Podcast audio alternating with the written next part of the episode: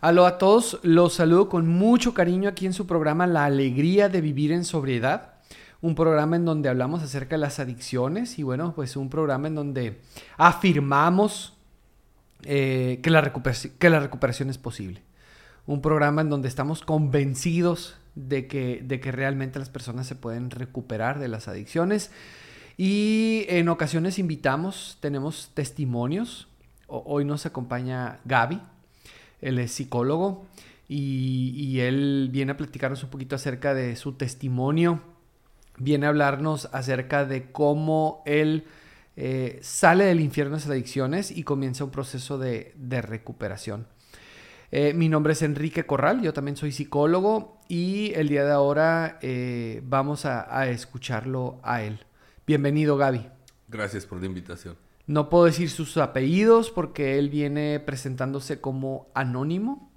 Es una persona en recuperación, es una persona que practica el programa de los 12 pasos de Alcohólicos Anónimos y es una persona que asiste regularmente a, las, a, esa agrupación de, Alcohólicos Anónimos. Eh, Gaby, eh, ¿cuántos años tienes? ¿Qué tipo de sustancia eh, consumías? ¿Cuál era tu, tu droga de impacto? Eh, y eh, háblanos un poquito acerca del tiempo que tienes también en, sobriedad. Gracias, sí.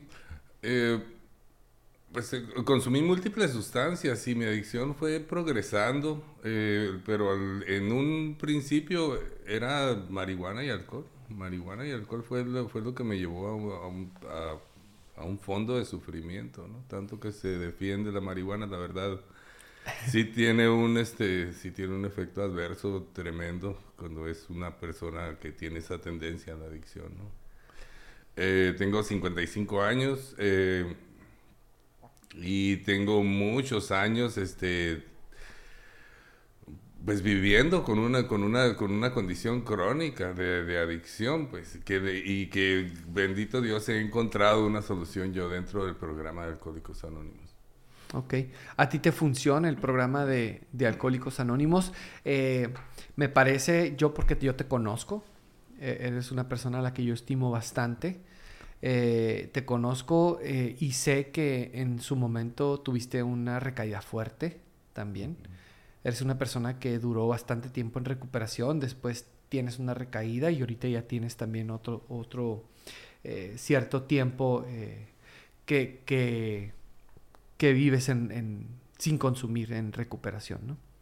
Sí, sí, este, te digo, ha sido un largo viaje esta, esta cuestión de la recuperación. Eh, yo me, me limpié por primera vez en el 20 de diciembre de 1995. Para que llegara yo a, a una sobriedad continuada, pues pasaron como unos dos años de estar asistiendo a reuniones.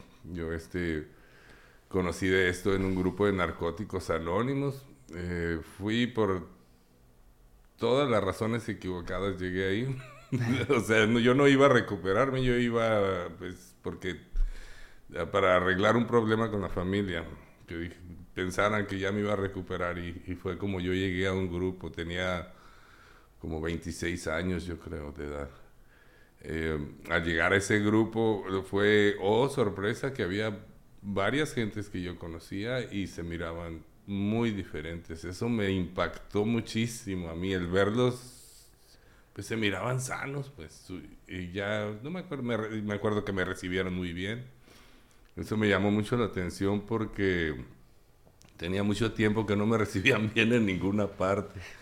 Y entonces me recibieron muy bien y y al final de la, de la junta le pregunté a, una, a, un amigo que conocía que estaba ahí, le digo, ¿qué onda? Me dice, no, tengo, tengo ocho meses sobrio, me dijo.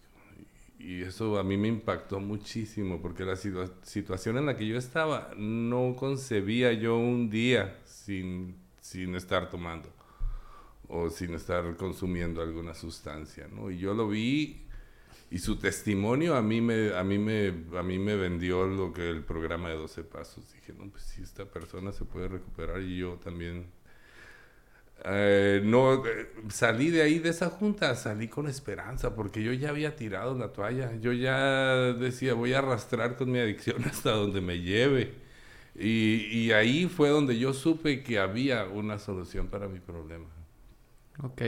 Eh, ¿por qué consumías? ¿Alguna vez te has hecho esa pregunta, el, por qué y para qué consumías?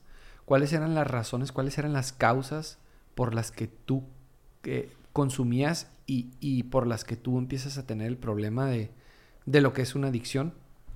Qué tremendo, ¿no? Esa es la pregunta de los 10 mil dólares. Eh, ahorita lo entiendo, pero antes no conocía, no conocía nada. Yo no sabía ni cómo se deletrea la palabra adicción. O sea, para mí era, eh, era lo que había y era, era normal. En, en mi círculo, en mi entorno, eh, se tomaba mucho, la familia tomaba mucho, entonces yo crecí este, viendo las borracheras de fin de semana de la, de la familia.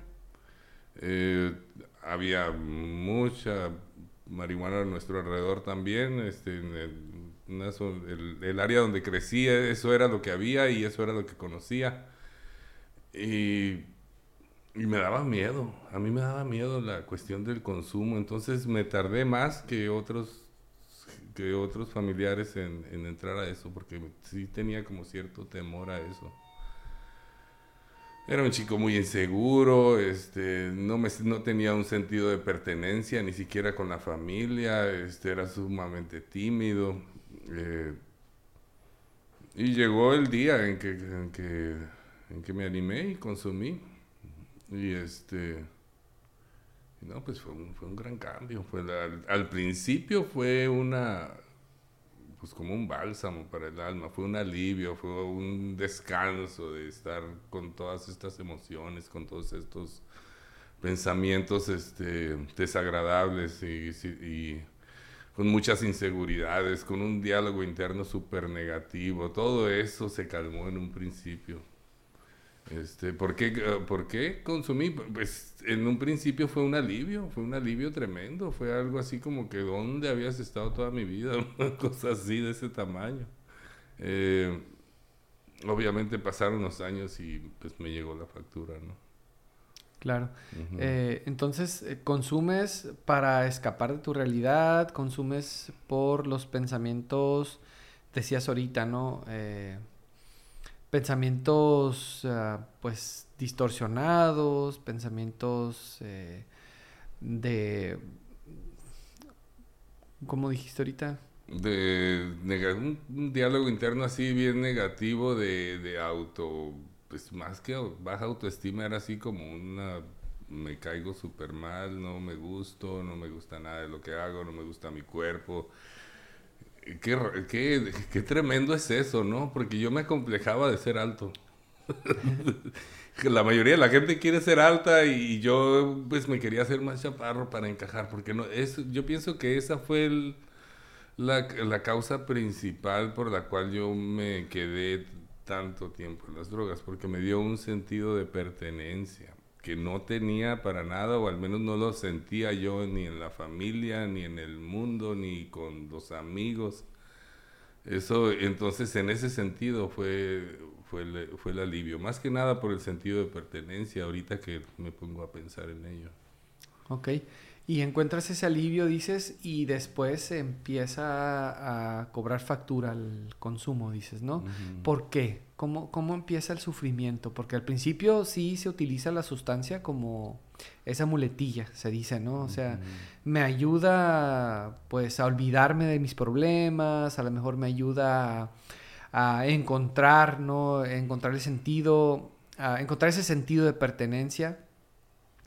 Eh, me, me, da cierto alivio, me da seguridad el estar bajo la influencia de alguna sustancia, me ayuda a ser más social, etcétera, ¿no? O sea, me, me funciona el consumir, eh, el automedicarme, ¿verdad? Pero después eh, empiezan los problemas. ¿Qué tipo de problemas empezaste a tener? ¿Qué tipo de sufrimiento empezaste a tener cuando, cuando empiezas a, a generar una adicción? Sí, yo empecé a usar este yo pienso que conocía la sustancia como unos 16 años y no pasó más de un año para que yo ya estuviera consumiendo todos los días. Eh, en el momento en que yo hice contacto con la sustancia se me olvidó porque uno de niño yo traía pues ideas de, voy a estudiar porque mi papá era piloto. Dije, voy a estudiar para piloto, voy a, voy a hacer cosas. En el momento en que yo hago contacto con las sustancias, se me olvida todo plan de vida y mi y mi mente, mi vida, mi voluntad, todo se encamina a estar bajo el efecto de esa sustancia todo el tiempo, a perseguir ese, ese estado que me estaba dando la sustancia todo el tiempo. Y a vuelta de dos años ya era una cosa de diario, diario, diario, diario. No hacía otra cosa más que estar en eso.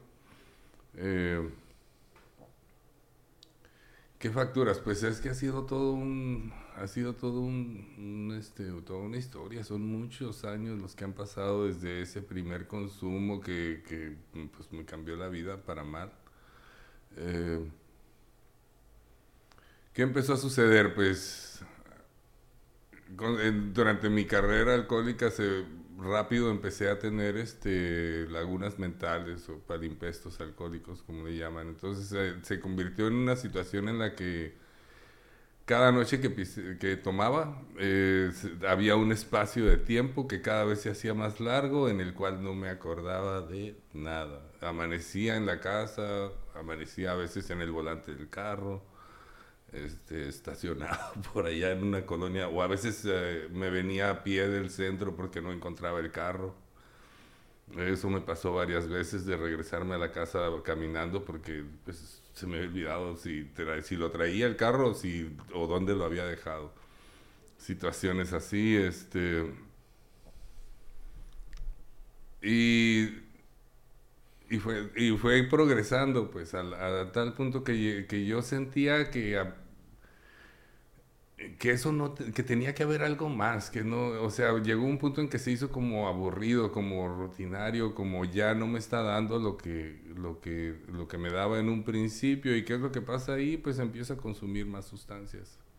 Empiezo, mi tolerancia por el alcohol y, y por otras sustancias aumenta, sube tremendamente y este y empieza a aumentar el consumo. Empieza a aumentar el consumo, empiezan... Y se dieron varias situaciones ahí en la familia que, que nos pusieron a mí en una situación en la cual no estábamos supervisados. Sí, había comida, había ropa, había sustento, había todo, pero no había una supervisión adulta sana. Y la, la figura paterna que tenía en la casa era, era de un adicto, de un alcohólico. Entonces, eh, en mi mente, pues yo quería siempre agradar a, esta persona en ese sentido. ¿Y cómo era ese agradarlo? Pues andar igual o más recio que él. Y este, ya se me fue la pregunta. Pero sí, así fue, así fue progresando mi adicción. eh, háblanos un poquito acerca de tu infancia. ¿Cómo fue tu infancia? ¿Crees que tu infancia eh, influyó en el hecho de que tú hayas tenido el problema en las adicciones? Sí, y, fíjate que el programa de Alcohólicos Anónimos te ayuda a, enderezar todo eso, a entender lo que pasó durante la infancia y cómo mi percepción de la situación era, era bien equivocada desde, un, desde una persona muy sensible, ¿no? De una persona muy, este, sí, hipersensible. Ahora, ahora entiendo que esa, esa parte yo ya la traía de nacimiento, el ser altamente sensible. Yo nazco en la Ciudad de México. Eh, todo esto lo averigüé gracias a, a, entrar en recuperación, porque de otra manera yo probablemente me hubiera quedado con mis propias ideas equivocadas gracias al programa yo pude entender mi historia, pude entender la historia de mi mamá, de mi papá, de mi abuelo, de mi abuela, gente con la que estaba yo sumamente resentido a la hora de, a la hora de llegar a recuperación. Y entonces nazco en la Ciudad de México, mi mamá y mi papá se casan enamorados, este, fui un niño deseado, todo esto lo tuve yo que investigar como parte de mi recuperación. Eh, a mi papá lo, lo asesinan en, por una situación del trabajo, como él era militar, era piloto aviador. Yo tenía dos años de edad, mi mamá estaba embarazada de mi hermana y mi mamá tenía 19 años en ese entonces. Se regresan de la Ciudad de México y ahorita lo entiendo así, pero yo en, de niño yo lo tomaba como abandono, pero mi mamá se regresa en Ensenada y dice, ¿sabes qué? Yo pienso que mi hijo va a estar mucho mejor con mis abuelos y lo voy a dejar con mis abuelos. De ahí me dejan con mis abuelos y, yo decía, ¿qué onda? No, no lo entendía. Y mi mamá estaba pues con mis otras dos hermanas, con mi hermana, se volvió a casar, viviendo en otra casa. Y yo vivía con mis abuelos y yo no entendía por qué yo estaba con mis abuelos y mi mamá estaba en otra parte. Y este, claro que sí, las cosas que pasan en la infancia te marcan, claro que sí no determinan un, futuro, no determinan un futuro, pero sí te, sí te marcan a tal grado de que haya, de que haya respuestas automáticas que, con las que tienes que estar este, lidiando todo el tiempo. Como el, dudar de tus capacidades, cosas, uh, eso es algo que que constantemente sale como una respuesta automática ante diferentes situaciones y darme cuenta que tengo la capacidad del día de hoy para muchas cosas, pero sigue esa respuesta automática, ¿no? Entonces me voy a vivir con mi abuela, eh, de ahí este, tengo un tío que es cuatro meses más chico que yo, con el cual yo crecí, pero siempre hubo una preferencia hacia él. Eh, yo lo, entonces yo me empecé como a alienar de la familia. Yo no me sentí yo sentía como que estaba como si fuera arrimado o, como que me hubieran recogido de la calle. Esa era la percepción que yo tenía, que no pertenecía y desde muy chico le empecé a agarrar eso porque sí había un favoritismo hacia, hacia mi tío, que es casi mi hermano, pues es más chico que yo.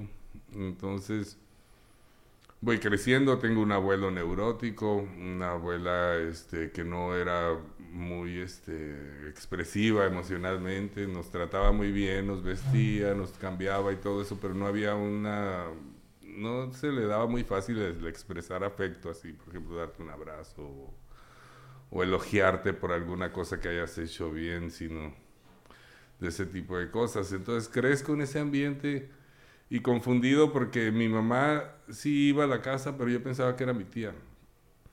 Y, este, le decía tía y mi mamá me decía, no, mijo, yo soy tu mamá. Y yo decía, no, pues mi mamá es mi abuela. Entonces crecí con, con, ese, con ese rollo mental ahí. Y ya cuando empiezo a entrar a la adolescencia, 12, 13 años, mi mamá me empieza a querer llevar a su casa. Me quiere sacar de ahí, de, de con, de con mi abuela y, y llevarme para allá. Y este no funcionó muy bien. Mi mamá tenía que trabajar, mi mamá toda la vida ha trabajado, siempre ha trabajado. Y este entonces ya en la casa de mi mamá era estar con pues con una señora que atendía la casa, ¿no? Sirvientas y gente que nos cuidaba y así. Y entonces ya miraba a mi mamá en la tarde. Pero todo ese, todo ese tiempo pues estaba sin supervisión y pues básicamente hacía lo que, pues, lo que quería. Y este, pero la respuesta es sí, sí, de toda la infancia definitivamente te trae, eh, lo que sucede en tu infancia te, sí, sí te marca, sí, sí te marca, pero no determina, pues el día de hoy yo vivo totalmente diferente, yo este tengo una vida que el pronóstico no pudiera haber apuntado a que yo, que yo viviera como vivo el día de hoy, ¿verdad? O sea, es, era una cuestión que iba a ir a... Iba apuntando a tragedia, como, como tantas personas en mi familia. Tengo, en, durante mi infancia, entre los 10 y 12 años, a un tío lo murió en un accidente borracho a otro por rencillas este, también de deudas que tenía eh, en las drogas, lo atropellan con la intención de matarlo y pierde, pierde la pierna, pasa muchos años en el hospital, mucho tiempo hasta que se recupera. Y a causa de esas situaciones es que mi mamá me quiere jalar para quitarle peso a la carga de mi abuela, que pierde un hijo en un año, al siguiente año tiene que estar lidiando con otro hijo que está en el hospital entonces eh, mi mamá interviene ahí para, para querer quitarle pues, responsabilidades a mi abuela y, este, y llevarme con ella. Este, todo, eso, todo eso pasa en, cuestión de dos, tres años. Y, y, los años en los que entra uno a la adolescencia, que yo por cierto me tardé, yo entré a la adolescencia como a los 15 años, eso también fue una, un factor en el cual yo me sentía muy inseguro, porque mis pares se desarrollaron mucho antes que yo, y entonces hubo un año o dos ahí en los que yo seguía niño y ellos ya estaban teniendo otros intereses, ¿no? Y entonces me sentía solo en ese rato, y así. Ok. Eh, evidentemente el sufrimiento es el que te lleva a, la recuperación, ¿no? El, sufrimiento eh, eh, que te causaban las adicciones, me imagino, ¿no? ¿Tienes un fondo de sufrimiento? ¿Qué, ¿Qué, es para ti ese fondo de sufrimiento? He tenido varios fondos de sufrimiento. Hubo un fondo de sufrimiento que me llevó a la recuperación y ese fondo eh, tiene que ver con mi mamá. el que yo entre a recuperación tiene que ver con que mi mamá entró a recuperación. Mm, porque al entrar mi mamá en recuperación, ella empieza a tener unas actitudes totalmente diferentes conmigo. No fue inmediato, no fue, su cambio no fue inmediato, pero, pero sí fue bien contundente una vez que ella se metió así con los dos pies a, a lo que es... El programa. Sí, los 12 pasos que es un estilo de vida, es un estilo de vida que implica integridad, honestidad, entrega, este, más que nada una, honestidad de conmigo como persona. Ella empieza a obtener todo eso y empieza a darse cuenta de, pues, de su codependencia para conmigo y de cómo eh, en, su amor por mí me estaba habilitando para seguir en, en, el consumo de drogas. Que para yo, ya para cuando yo tenía 18 años ya era un problema visible, ya era, un, era evidente el problema, ya este, pues a pocas horas estaba yo que no estuviera tomando o algo así. Entonces la ayuda que, la ayuda que me dio mi mamá fue y se lo agradezco sinceramente. la mejor ayuda que me pudo haber dado mi mamá fue correrme de la casa. Decirme, mijito, aquí usted no puede consumir. Yo estoy hablando de 18, 19 años. Eh, si quieres vivir aquí, pues no puedes consumir drogas. Y me corrió de la casa. Me corrió de la casa y este pero tenía el recurso de mi abuela, entonces me corre de la casa, me voy con mi abuela, mi abuela me corre de la casa, me voy con mi mamá y estuve así como pelota de tenis un tiempo, pues, pero ese, ese fondo, eso fue parte de mi fondo de sufrimiento. El, ¿Qué fue así lo, el Pues empecé a, empecé a asistir a las reuniones, empecé a asistir a las reuniones y durante ese tiempo pues eh, duraba, duraba un tiempito limpio y luego otra vez recaía y luego otros meses y así. Pero ya me, fui, ya me adelanté un poco. Lo que me llevó a los grupos era eso, el hecho de que estaba en la calle y no tenía este ya también ya me andaban queriendo correr de con mi abuela, entonces se me estaba acabando el recurso de dónde estar, de dónde vivir. de hecho, eso fue lo que me empujó a, llegar al programa. Y este y ya dentro del programa empezó otro proceso en el cual ya me di cuenta que mi situación no era eh, sin remedio como yo tenía la idea. Eh, me doy cuenta de eso hubo un incidente. Yo en, en, en, tratar, fíjate, algo que es bien común en los adictos es el querer controlar su consumo, el de alguna manera encontrar una fórmula en la que puedan vivir bien y seguir consumiendo. Ese es el sueño guajiro de, de todo alcohólico y de todo drogadicto, ¿no? De llegar a un punto en el cual pueda balancear eso, ¿no? Voy a andar bajo el efecto de las sustancias y al mismo tiempo voy a ser responsable no hay tal cosa. No, no se, simplemente para una persona que tiene un trastorno como ese no, no puede ser responsable. La droga toma precedencia por, sobre tus hijos, sobre tu propia vida, sobre todas las relaciones que valgan la pena. Cualquier trabajo que puedas tener lo vas a truncar a favor de la sustancia. Yo empecé a hacer todo eso. Empecé a pues hacer daño con mi consumo y con mi percepción que tenía de, resentimiento hacia mi mamá, hacia mi abuela, eh, algunos resentimientos se puede decir entre comillas justificados, que fueron unos daños reales a, un niño, en, una, más, cuando estás más inocente, eh, que haya habido un abuso. Eso se puede decir que es un, es un este, resentimiento justificado, pero pues el día de hoy sé que el resentimiento es veneno puro, es seguirme dañando con algo que pasó hace años. Pues entonces hubo un, hubo un incidente en los en Cabo San Lucas porque yo yo fíjate yo sabía que algo estaba mal en mi vida pero no podía señalarlo como las drogas o el alcohol porque eso era lo que me traía la liviane pues todo lo demás estaba mal no era la ciudad de Ensenada era la familia eran mis circunstancias eran las cartas que me tocaron era este Dios que no me quiere porque así así pensaba así pensaba también entonces yo arrancaba para el sur. Me iba al sur eh, buscando un cambio de no sé de qué. Pero pues a donde quiera que iba, ahí va mi adicción conmigo y simplemente encontraba otra gente con quien este, usar. En uno de esos viajes me involucré con una gente que, para terminar el cuento pronto, pues terminamos en el Ministerio Público, en la cárcel, con, viendo hacia una condena quizás grande. Eh, ahí nos, ahí este, pues nos golpearon, nos torturaron. Eh, hubo una situación ahí de muchísimo miedo en el cual yo tuve que caer de rodillas y decir, Dios mío, ayúdame.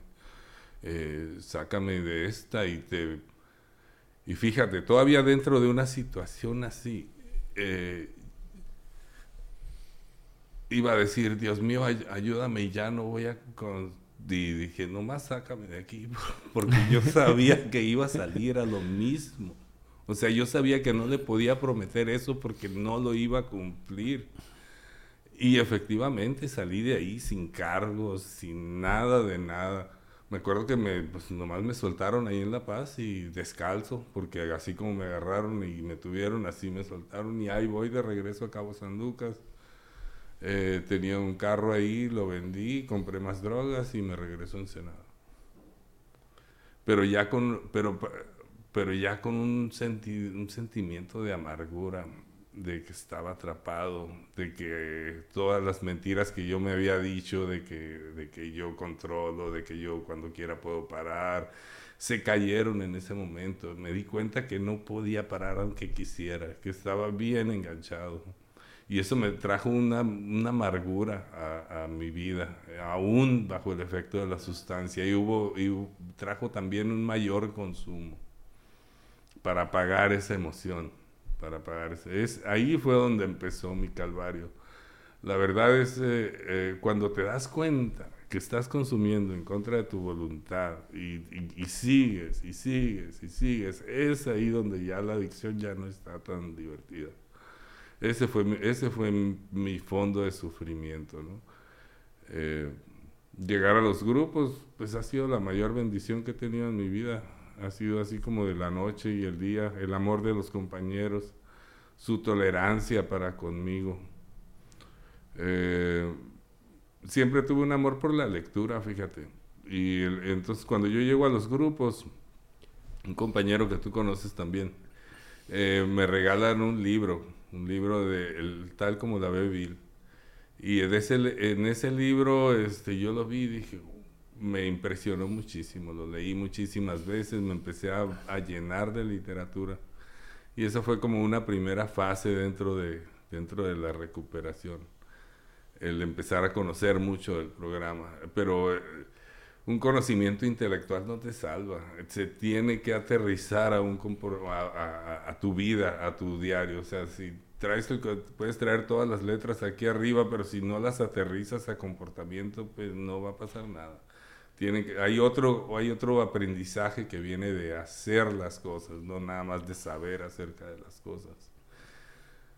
Y y tiene, que, tiene mucho que ver con, con rendirme, rendirme a, a, mi manera de hacer las cosas, a mi manera de pensar, a, entregar realmente todo y, y, aceptar así, dime qué hay que hacer porque la verdad yo todo lo que hago pues no me está funcionando. Entonces mi fondo de sufrimiento llegó dentro de los grupos. el estar luchando, el, mi fondo y mi recuperación empieza en el momento en que yo renuncio a mi deseo de venganza, en el que yo renuncio a totalmente a mi deseo de, a, a, mis ideas y a mi propia manera de pensar. Y así, con una obediencia ciega, ¿qué sigue? ¿Qué hay que hacer? No, pues ir a las reuniones, ok, voy a las reuniones que me anda, por cierto, yo tuve mucha suerte de que me anduvieran pastoreando y me buscaban mucho. Mi casa, pues eso ya es más adelante, ¿verdad? Pero mi casa se convirtió en refugio para muchos adictos. Ok. Gaby, mm, ¿tuviste una recaída? Sí. Háblanos un poquito acerca de esa recaída. ¿Por qué recaes? ¿Cómo te levantas? Eh, me parece también estuviste internado en algún momento. Tuviste que, te tuvieron que intervenir de esa manera. Háblanos un poquito acerca de eso, Gaby. Sí, cómo no. Eh, primero, yo, conozco, yo conozco la sobriedad asistiendo a los grupos. O sea, no, el, irse a internar en aquellos tiempos no era algo que... Había un solo, un solo centro de rehabilitación aquí, uno que está por allá por el... Por la, no importa, bueno, aquí en Ensenada. Y entonces yo empecé a asistir a los grupos y hubo un día en que, en que sucedió algo en mí. Y, como te digo, lo acepté y ese día dejé de consumir.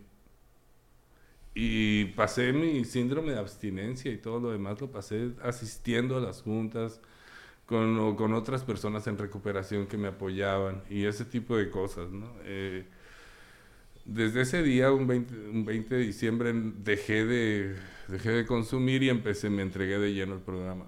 Me entregué de lleno al programa y este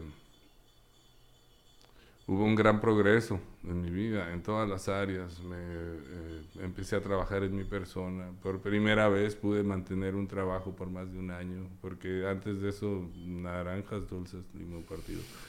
Este empiezo a ayudar a otros, a otros adictos y otros alcohólicos, este, empiezo a practicar la honestidad, porque el, dejar de consumir es una cosa y el hacerte una persona honesta es otra. la honestidad no te va a llegar como por arte de magia. Es, un hábito que empecé a, que no tenía y que empecé a practicar dentro del programa, Y que eso es, es así como clave para la recuperación, el ser honesto hasta donde duele.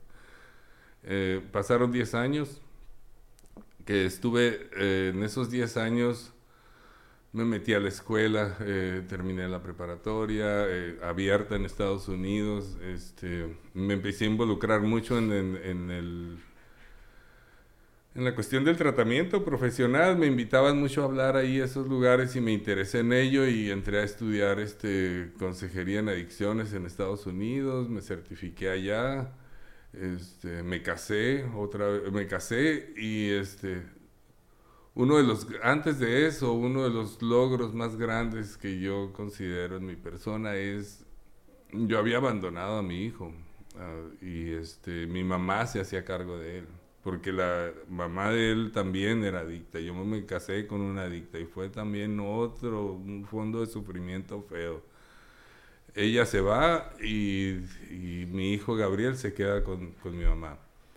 Yo, este, yo lo veía, pero no podía hacer nada porque estaba, pues, atrapado, estaba enganchado completamente. Entonces, como a los 3, 4 años de sobriedad, eh, le empiezo, a los 3 años le empecé a decir a mi mamá, yo quiero que Gabriel, esté viva conmigo. Yo me quiero hacer cargo de él, yo no quiero que siga viviendo contigo. Y mi mamá dice, no, pues vamos a prepararnos, vamos a hacerlo, vamos a hacerlo de una manera correcta. Agarro un apartamento, ya tengo más de un año trabajando, este, estoy este, viviendo una vida completamente diferente. Y, y llegó el día en que mi mamá me entregó a mi hijo. Y este. Y estuvo conmigo hasta, hasta, que, hasta que fue adulto, hasta los 18 años, por allá se quedó conmigo. Este, esta es una situación crónica en la cual eh, si te descuidas, si descuidas el mantenimiento de tu condición es igual que la diabetes. Yo por eso no me gusta me gusta cuando tú dices que esto es estamos tratando con un problema de salud mental, no un, no un crimen, no una cuestión de no es un dilema moral, es una cuestión que si tú descuidas tu tratamiento puedes recaer. Eh, yo terminé mis estudios como consejero y, me, me, vi así como en una Y. O me dedico completamente a la consejería o me voy sobre este otro negocio que me va a hacer redituar un montón de dinero. Eh, que era un negocio de, de, televisión satelital en aquel entonces como, como distribuidor. Y yo lo vi así en blanco y negro. Esto me va a dejar tanto dinero, esto me va a dejar tanto dinero el primer año y va a ir subiendo cada año, voy a estar haciendo cada vez más dinero. Y yo pues, no lo pensé mucho y me fui sobre la lana. Y me entregué de lleno al trabajo y empecé a descuidar mi recuperación. Eh, empecé a dejar de asistir a los grupos, empecé de hablar realmente de lo que sentía. Y mis eh, sponsors, mi padrino me empezaron a decir, oye, ¿qué onda? Ya casi no te vemos en los grupos, este, si vas, quieres ir a dar la clase, no hablas de ti, cuéntanos cómo te está yendo en tu matrimonio. Y la realidad era que yo estaba teniendo un mundo de problemas con mi matrimonio. Eh, también estaba súper agobiado, tenía días de 12, 14 horas que trabajaba todos los días. Y sí, eh, la situación económica estaba muy bien, pero mi recurso personal estaba menguando. Hasta que llegó un día en que recaí, un día que se, dije, bueno, pues si ya tengo tanto tiempo sin... Me voy a tomar un trago. Y me tomé un trago eh, y no pasó nada. en ese momento dije, ah, no, pasó nada. Y al día siguiente a trabajar. Pero al poco tiempo... Eh, me fui sobre otra sustancia. Y dije, a ver, vamos a ver qué, cómo me va por ahí. No, hombre, pues exactamente como si nunca hubiera, como si no hubiera parado nunca. Eh, me fui muy recio. Para no hacer la historia muy larga, pues mi esposa se fue, regresó, se fue, regresó, hasta que se fue con todo y niños y me dejó en la casa. Eh, porque había comprado una casa en Estados Unidos también. Y este. Y se fue y yo me quedé ahí hasta que reposesionaron la casa porque perdí la capacidad de trabajar, perdí este, dejé de hacer los pagos, hasta llegué a un punto en el que no podía funcionar. Y este tenía 10 años, 8 meses cuando recaí. Y y de ahí para acá tuvieron que pasar otros 10 años para yo poder estar sobrio. Y en esos 10 años no me eh, queriendo parar. O sea, esos 10 años fueron 10 años de, de, estar entrando y saliendo a los grupos y yendo y otra vez, otra vez queriendo alcanzar una, una sobriedad continuada y no poder hacerlo, no poder hacerlo. No me no, me, no quitaba el dedo del renglón con la cuestión de la recuperación, pues seguía yo aferrado a quererla retomar, ok, me equivoqué, pero no podía, no podía y no podía. Eh, me regreso de Estados Unidos, me quedo a vivir ahí en la ciudad de Tijuana, eh, en un en un día que, en un mal día, este borracho y voy a un, a un lugar donde venden drogas y, y, este, y compro el famoso cristal o metanfetamina porque no había mi droga de impacto en aquel entonces que era cocaína. Hombre, error, error, error. Algo, mm, o sea, es, es como si mi adicción antes de la metanfetamina y después, eh, así un parteaguas para mal muy fuerte, muy fuerte todavía de ahí, este, pues me voy a Saltos hasta que llego a Ensenada. Y aquí en Ensenada, por primera vez en 20 años estoy cerca de mi mamá. No estaba viviendo con mi mamá, pero mi mamá se empieza a dar cuenta de todo, de, de cosas que no se daba cuenta porque no estaba cerca. Yo, yo me aislé de la familia. Yo con, a partir de mi recaída dejé de ir a eventos familiares y empecé a hacer este pues a vivir aparte y no hablaba por teléfono. Ellos me hablaban de repente y así.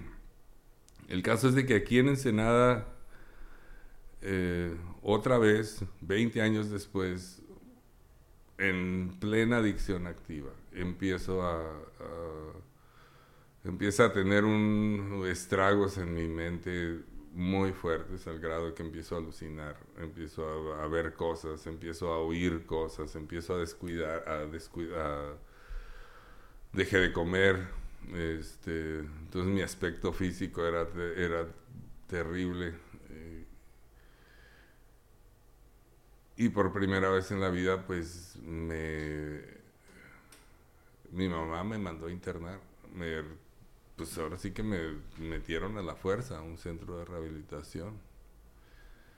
Eso fue en, mil, 2000, en el 2017. Y entro por primera vez a un centro de rehabilitación y, y dije, no, pues yo aquí pues me voy a quemar unos 40 días y como ya sé que cómo funciona el programa, pues voy a estar aquí 40 días y este y, y y ya con eso voy a, ya me retomo, retomo lo, lo, que sé hacer de ir a los grupos y empezar a esta práctica, no, pues no estaba tan fácil como yo pensaba.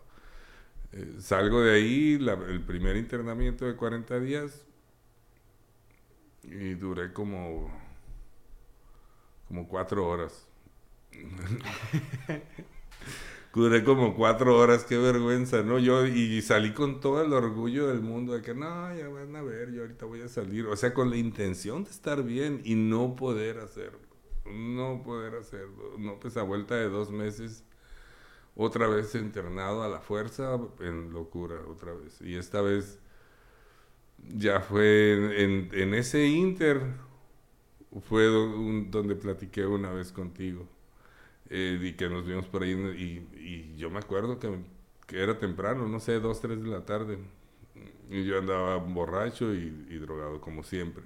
era, así no, no podía estar de otra manera. Y me acuerdo que me dijiste, no, pues trata con los grupos otra vez, pero si no vas a tener que internarte otra vez o, o te vas a tener que internar y así le hice y empecé a asistir, pero realmente no podía, no se podía. Y tampoco podía yo tomar la decisión de internarme voluntariamente, no, no encontraba el coraje para hacerlo. Entonces la familia tuvo que hacerlo por mí. Y ahí van otra vez, y ahí voy otra vez a la fuerza a, a un internamiento. Esta vez bien dañado, eh, con ideaciones suicidas. Este, tuve un intento de suicidio dentro del centro de rehabilitación, no funcionó y todavía me sentía todavía más inútil. Dije, ni para matarme sirvo. Y no, un estado mental muy, muy feo. Este, dentro de ese centro de rehabilitación sucedió un, quebrantamiento. Yo me quebré, me quebré a caer sollozando de rodillas, de ese tamaño. Y este, al día siguiente amanecí con un estado mental totalmente diferente. Eh, nos levantábamos muy temprano ahí, me tenían en el área de platos, le lavaba los platos y todo a la cocina para como para ciento y tantas personas que estaban ahí internadas pero hubo un cambio profundo y psíquico a partir de esa derrota, de ese quebrantamiento que tuve, que fue en mi segundo, en mi tercer internamiento. Todo dentro de un año. Y, me llegó una sensación de paz. Y, y empecé a verlo, el centro lo vi de una manera bien diferente. Empecé a hacer ese servicio donde me tenían de los platos con todo el ahínco que pudiera animarme. Empecé a la, tenía las, las paredes lavadas, el, el piso de afuera limpiecito. Eh, me empecé a dar cuenta de cosas que no veía antes. ahí en donde está la basura llegaban, llegaban los pajaritos a comer. Y este, de, la, de la comida, de las sobras de comida que tirábamos en un pedazo de tierra, empezaban a crecer ahí frijoles y tomates y cosas así, solos. Pero me empecé a dar cuenta de, la presencia de Dios ahí en esa situación. Eh, fue, fue, algo, fue un, un, cambio profundo psíquico dentro de mi vida. Eh, yo tenía la convicción de que no iba a pasar eso otra vez. Y, y, y, la verdad yo lo digo con mucha cautela esto porque sé, sé lo difícil que es este, superar una adicción. Pero ese fue mi último internamiento hasta hoy. Eh, después de ahí este, ya eh, me aventé ahí creo que seis, siete meses, una cosa así. Eh, ya estaba más para afuera que para adentro y fue cuando empecé a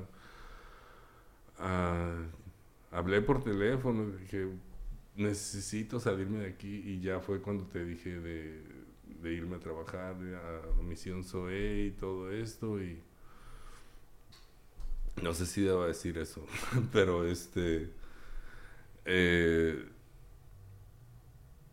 fue un cambio que vino de afuera, no vino de mí, yo no podía, fue algo que vino de otra parte, este vino de Dios, como yo así lo así lo entiendo el día de hoy. Y este ha sido una bendición tremenda en mi vida. Eh, también me doy cuenta que la experiencia que tuve de, estar anexado el día de hoy como profesional en adicciones es un recurso invaluable. O sea, yo tengo esa experiencia de haber vivido lo, lo, que es estar dentro de un dentro de un de los famosos anexos que yo yo decía no pues tienes que ir a, o sea los, los anexos cubren una necesidad grande la persona está totalmente fuera de sí la persona es un, es un peligro para él mismo y para otros. se tiene que retirar. Ah, en esa situación estaba yo y ahorita lo entiendo, pues, y ahorita veo cómo tenía que vivir todo eso para poder estar donde estoy ahora. Este, también, ¿qué sigue? Bueno, ¿qué sigue? No, pues entrar a la escuela. Y ahí te voy a la escuela otra vez a mis 50 años, una cosa así. y, me meto a la escuela y este y, pues ya lo, lo, que sigue pues es ha sido recuperación otra vez en recuperación tengo voy para cinco años otra vez sin, sin beber. Muchas felicidades. Gracias. ¿Ya terminaste tu carrera? ¿Eres psicólogo? Terminé mi carrera como psicólogo. Estoy cursando ahorita una maestría también para, para... Me he dado cuenta que esta es mi vocación y esto es lo que tengo que hacer. Eh, en su momento yo me fui sobre el dinero y en esa encrucijada yo me, como Jonás, me, me dicen ve para allá y yo me agarré el lado contrario. Este, y, no, pero no, no puedes escapar a eso, pues. Eh, y si lo haces, pues va, termina mal. Ah, yo, yo ahorita lo veo así. Sí lo veo como algo bien este, tremendo de, de, de destino, de esto es lo que tienes que hacer, no te pelees con eso. Este, alguna vez un compañero me dijo, este es tu mundo, aquí es donde esto es lo, esto es lo nuestro. Y decía, Y ahorita ya sí, no, pues este es nuestro mundo y es un mundo hermoso, es un mundo donde se ven los milagros todos los días. Ok. ¿Se puede decir que tuviste un despertar espiritual? Sí, sí. E-, ¿Eres una persona este, que cree en Dios? Soy cristiano. Sí, claro que sí. Mi mamá es católica, este, voy con ella de repente a la iglesia. Yo tengo una congregación a la que empecé a asistir asiduamente. Tengo como un año eh, congregándome otra vez, eso es lo que sigue. Eh, ahondar, en, ahondar en mi fe, ahondar en, en, en, mis creencias espirituales. Y sin dejar de, de esas pequeñas prácticas que, que solté, pues porque para esto uno tiene, para poder mantenerte sobrio hay muchas cositas que uno tiene que estar haciendo. Una de ellas es un corazón agradecido, hasta por lo más pequeño que tengas, ¿no? Eh, abre tus ojitos y di gracias por la cobija que tengo encima, porque estoy vivo, porque está asegurado el desayuno. Eh, he pasado, eh, yo sé lo que es no tener absolutamente nada, a eso me llevó la adicción. Entonces, el, que hay un techo, el que estoy trabajando, el que traigo un dinerito en la bolsa, eh, todas esas cositas, el, estar agradecido, el, el, empezar el día, a mí me gusta mucho esta parte y es bien, es algo tan sencillo que, que digo, pero son, pero son pequeños rituales, el levantarme temprano y tender la cama y el primer trabajo del día ya está hecho. Entonces, eso es, esos son parte de mi rutina. Abrir los ojos, dar gracias, tender la cama, levantarme a la primera de la alarma que no siempre me funciona porque está ahí la, la pereza como queriéndome jalar para atrás, pero lo hago y lo he estado haciendo asiduamente ya por, pues, por varios años, me he disciplinado a eso. Eh, y más que nada agradecido, un corazón agradecido no puede recaer, la verdad. O sea, es cuando uno empieza a quejarse que, ya te estás encaminando a, Pues si te descuidas te puede llevar hasta, hasta un consumo otra vez. ¿Cómo es tu relación con tu familia, Gaby? Hoy, hoy en día, ¿es diferente?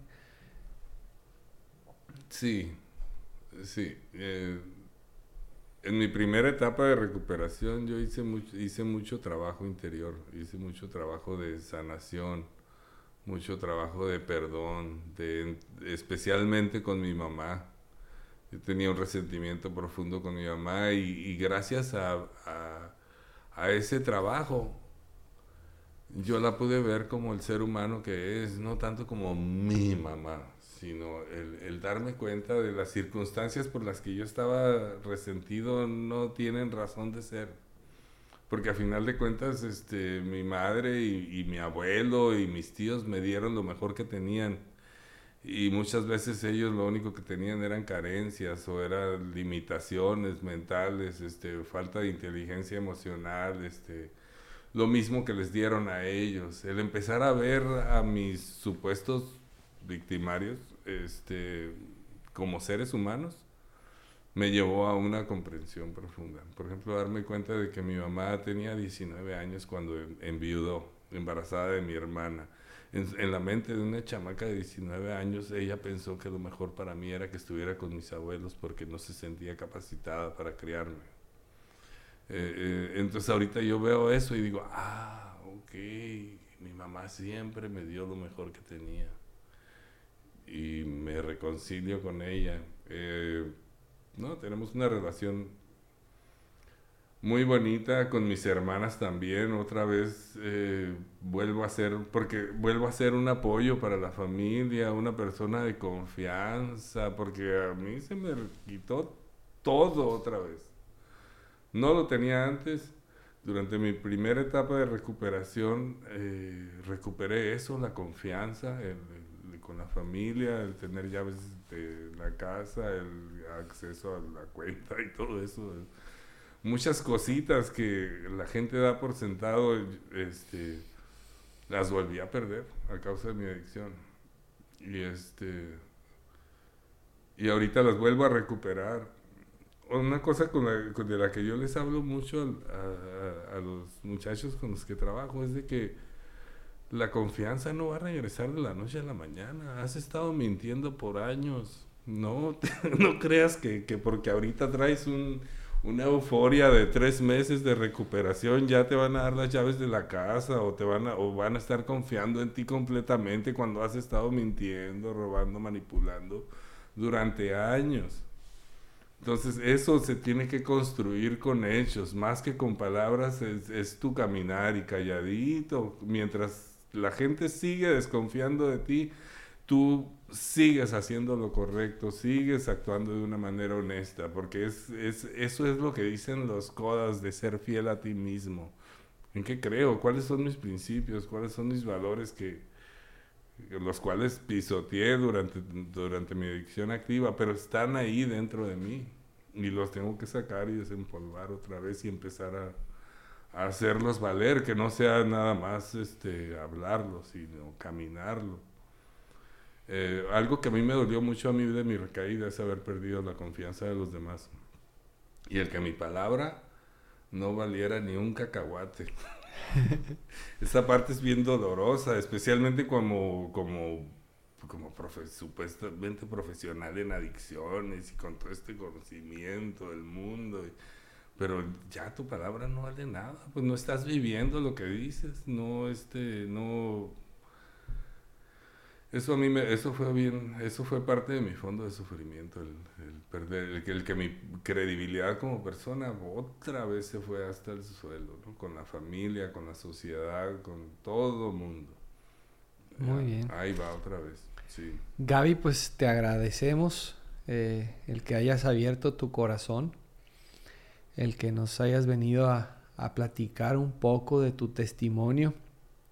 Te damos las gracias y también te pues te felicito, te felicito porque yo he visto tu proceso. Eh, me ha tocado ver cómo te has levantado, cómo no ha sido tampoco perfecto el proceso. Sin embargo, algo que sí has hecho a la perfección es el, el no consumir, ¿no?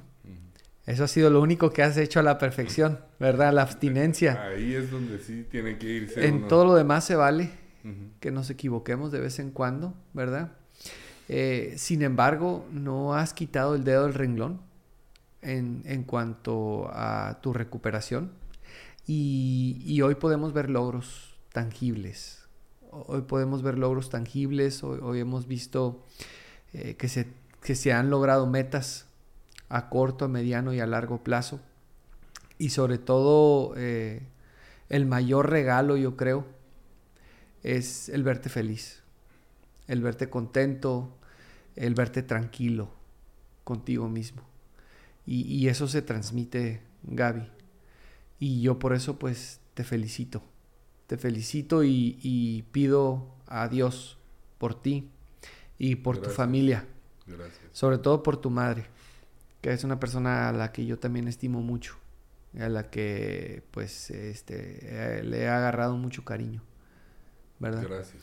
Ánimo, Gaby, a seguir adelante. Tú eres un testimonio más de que verdaderamente la recuperación es posible, de que una persona puede salir de lo que es el infierno, de las adicciones y, tiene la capacidad de aprender a ser feliz eh, sin el consumo, sin, sin, sin ningún tipo de consumo. Totalmente.